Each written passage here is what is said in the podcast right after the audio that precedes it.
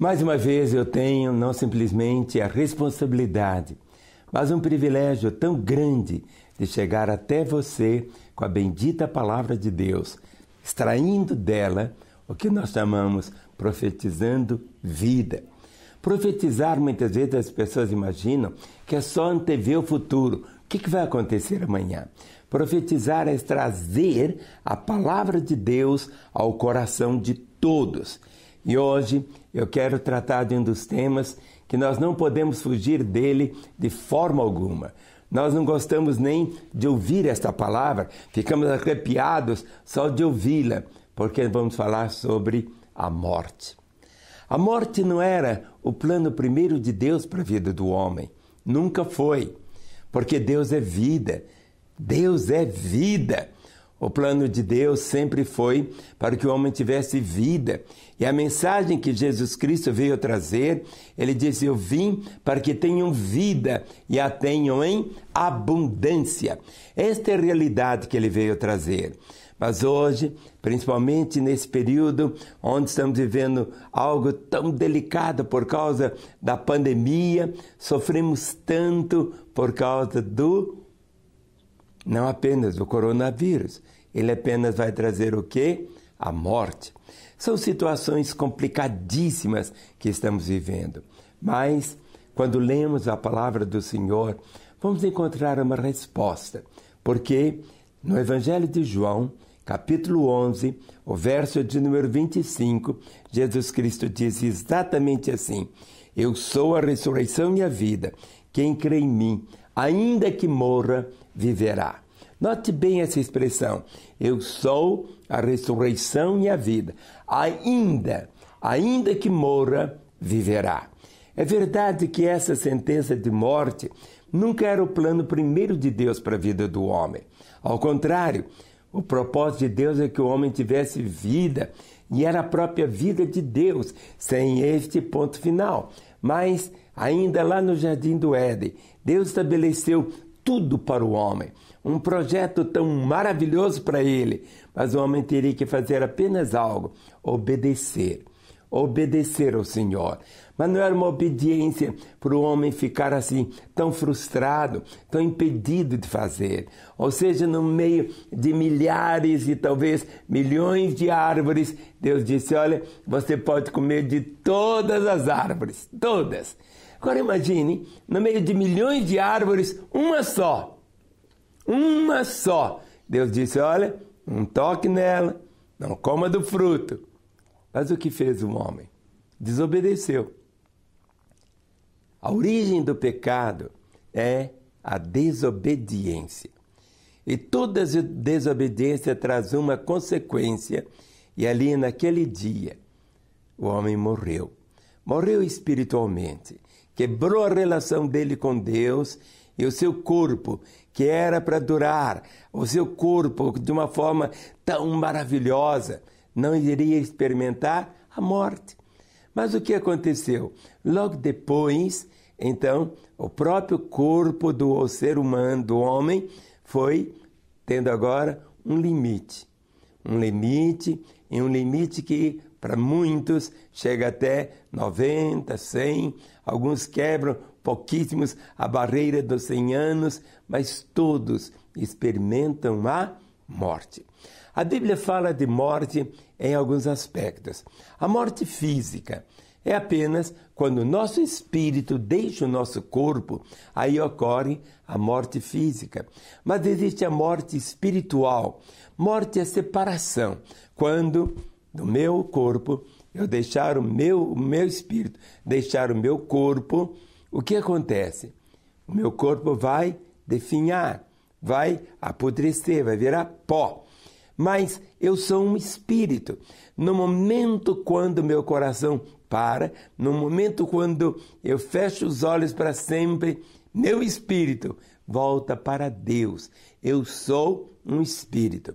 O espírito não tem um ponto final, ou seja, Deus nos criou, ou seja, a sua imagem, a sua semelhança. Mas a imagem que nós guardamos, esta imagem muitas vezes física, mas a imagem de Deus em nós hoje, logo depois lá do Jardim do Éden, é que nós somos o quê? Um espírito, habitamos num corpo. Habitamos num corpo. E esse corpo tem um tempo de duração. Alguns, como eu disse, chegam até cento e poucos anos, até alguém já chegou a 120 anos. Mas um dia todos vão morrer. Então, hoje, mais do que nunca, quando você lê a Escritura, existem assim muitas advertências. E uma delas diz exatamente assim: Prepara-te ao homem para te encontrares com o Senhor teu Deus. Prepara-te, ó homem, para te encontrares com o Senhor teu Deus. Prepara-te, ó homem, para te encontrares com o Senhor teu Deus. Prepare-te. Normalmente a pessoa prepara para tudo, para tudo. Eu vim fazer esse programa, tomei banho, é, vesti um terno, só não passei perfume. Mas, e, mas eu me preparei para chegar até aqui. Mas na vida, nós nunca sabemos o dia que vamos encontrar com o Senhor. Por isso que a palavra diz: prepara-te, homem, para te encontrares com Ele. No momento quando você fecha os olhos, não há uma segunda oportunidade. Durante toda a vida. Muitas vezes as pessoas querem deixar ou preparam para o finalzinho. A nossa cultura, bem brasileira, nós temos uma cultura assim muito alegre. Nós somos assim pessoas assim muito festeiras, não é assim? Mas o luto faz chorar. Mas muitas vezes a gente prepara-se para tudo, menos para esse encontro. A alegria de Deus é encontrar você com Ele, não para ser condenado, mas para Ele dizer assim: Vinde benditos do meu Pai, entrai no gozo que você está preparado desde a fundação do mundo. O que Jesus Cristo veio fazer foi exatamente resgatar o homem, veio trazer o seu perdão, veio trazer a vida, veio trazer uma nova oportunidade, veio trazer a oportunidade, esse recomeço na sua história. Hoje, quando os cemitérios antes estavam num volume tão grande, cada vez maior, por causa do coronavírus, mas mesmo sem o coronavírus, quando acabar toda essa pandemia, não significa que o homem vai continuar. Não é bem assim.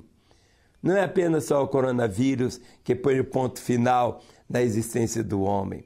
O que põe o ponto final na existência do homem é exatamente algo do coração dele. Quando ele diz: Não, eu não quero Deus, eu não quero caminhar fazendo a minha própria vontade.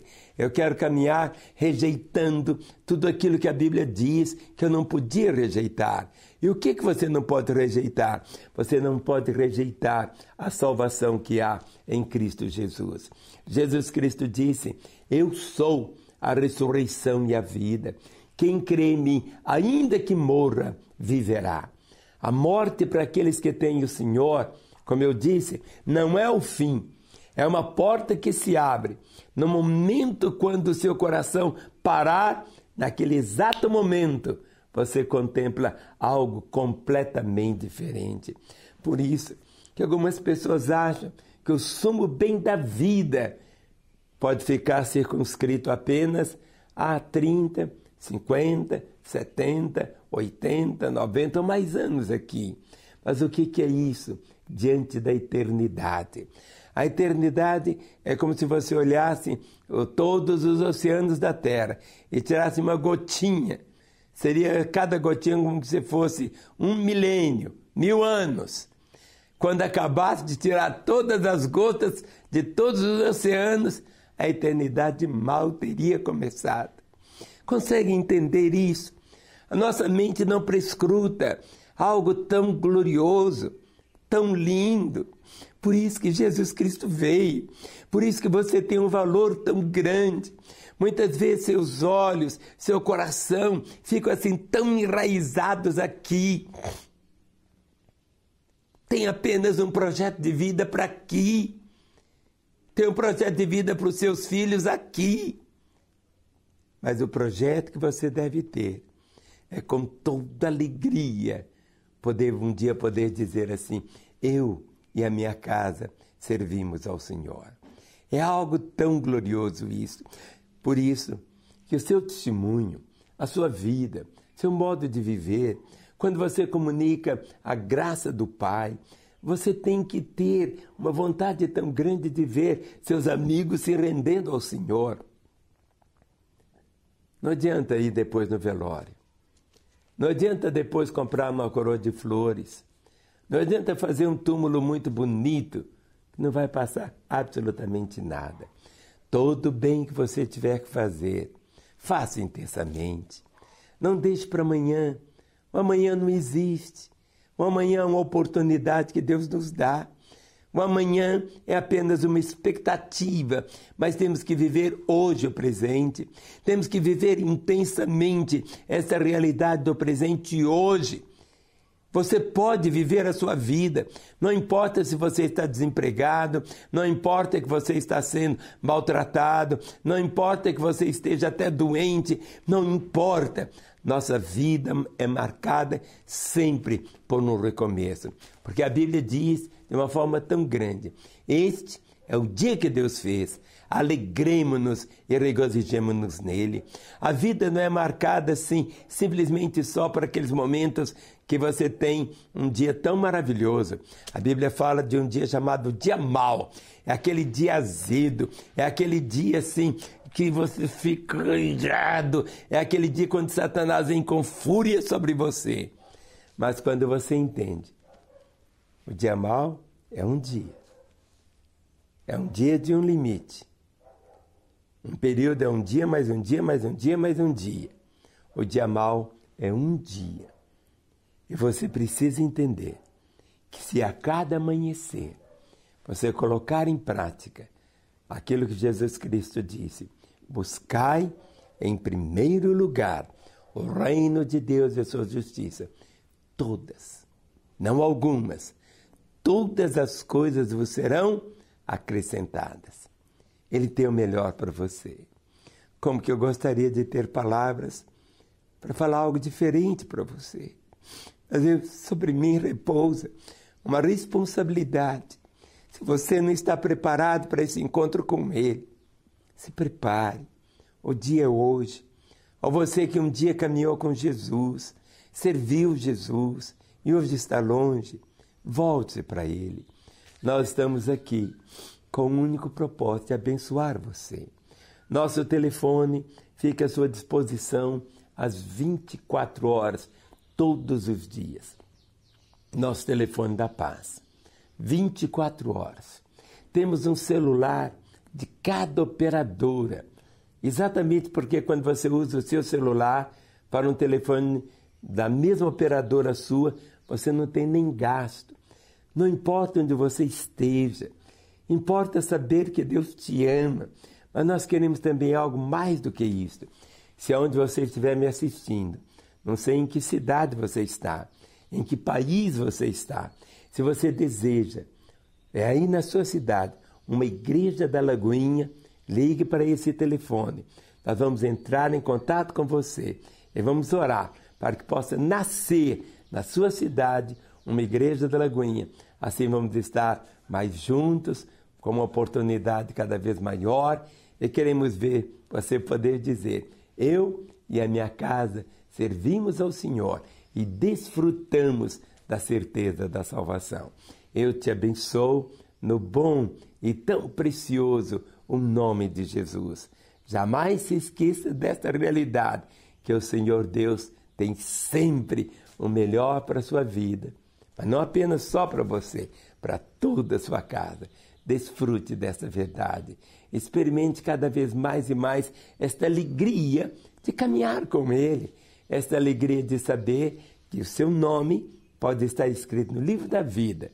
Nem Satanás, nem os demônios conseguirão apagar o seu nome. Que o Senhor te abençoe.